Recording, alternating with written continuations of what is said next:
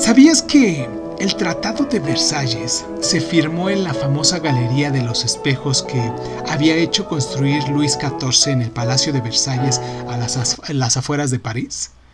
y que la elección de este salón fue enormemente simbólica, ya que se trataba de la misma sala en la que los franceses se rindieron ante Alemania tras la guerra franco-prusiana en el año de 1871. El Tratado de Versalles se firmó en París en el año de 1919, tras meses de negociaciones y supuso el fin de la Primera Guerra Mundial. El acuerdo rediseñó el mapa de este mundo, en el que en el bando de los perdedores, en este caso Alemania, cedió gran parte de su territorio europeo y todo su imperio colonial, y se vio obligado a aceptar la responsabilidad por empezar la guerra, lo que tuvo que pagar indemnizaciones económicas a los victoriosos aliados. Como vencedores, Francia y Reino Unido ocuparon los antiguos territorios del Imperio Otomano en el Oriente Próximo. Incluso, en aquella época muchos se mostraron críticos con el tratado al considerar que se estaba desaprovechando la única oportunidad que tenían.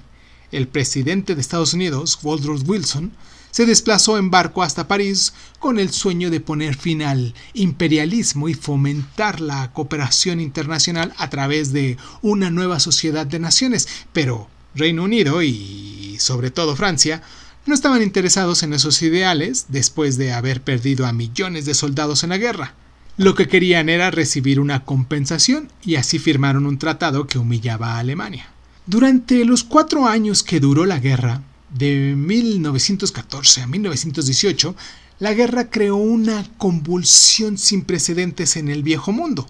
Cuatro grandes imperios, el Reich alemán, el imperio austrohúngaro, eh, la monarquía rusa y el, el, sultanato otomano, fueron borrados de, de la historia hasta ese momento. En un momento en el que el mundo sufría una, una conmoción tal, el Tratado de Versalles no supo crear una paz duradera. Al final Estados Unidos nunca llegó a ratificarlo a causa del Senado, denominado por los aislacionistas republicanos que no deseaban formar parte de la sociedad de las naciones de, de Wilson. El presidente entró en la guerra con una promesa de crear un mundo seguro para la democracia, pero el orden mundial que salió de Versalles no fue ni seguro ni democrático. De hecho, muchos historiadores opinan que la humillación a la que se sometió a Alemania provocó el resentimiento popular contra las potencias occidentales del que se aprovechó Adolfo Hitler en los años 30 para hacerse con el poder. ¿Sabías que en la Primera Guerra Mundial se utilizaron por primera vez armas químicas primero por los alemanes en 1915 y después por los aliados, y que las naciones europeas, horrorizadas por la muerte lenta que producía el gas, este gas eh, que se lanzó en diferentes escenas de, de las batallas,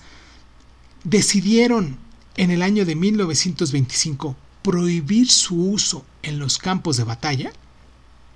¿Sabías que Woodrow Wilson ganó el Premio Nobel de la Paz en 1920 por fundar la Sociedad de las Naciones? Y que otros dos presidentes estadounidenses, en este caso Teddy Roosevelt en 1906 y Jimmy Carter en 1912, han sido galardonados también con este premio? Mucho me gustaría que nos dejaras tus comentarios, que te suscribieras, que nos dieras like,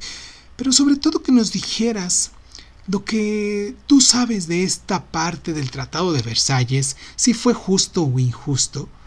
si fue válido o no, y si en determinado momento tú crees si esto em, causó algún tipo de encono en, en Alemania para aprovecharse y por eso eh, crear la, bueno, desarrollar lo que fue la Segunda Guerra Mundial. ¿Sabías que el tratado despiezó el imperio austrohúngaro en varios países en un intento de estabilizar Centroeuropea? Pero el plan no dio resultado y que las dos naciones recién creadas, Checoslovaquia y Yugoslavia, no sobrevivirían al siglo XX?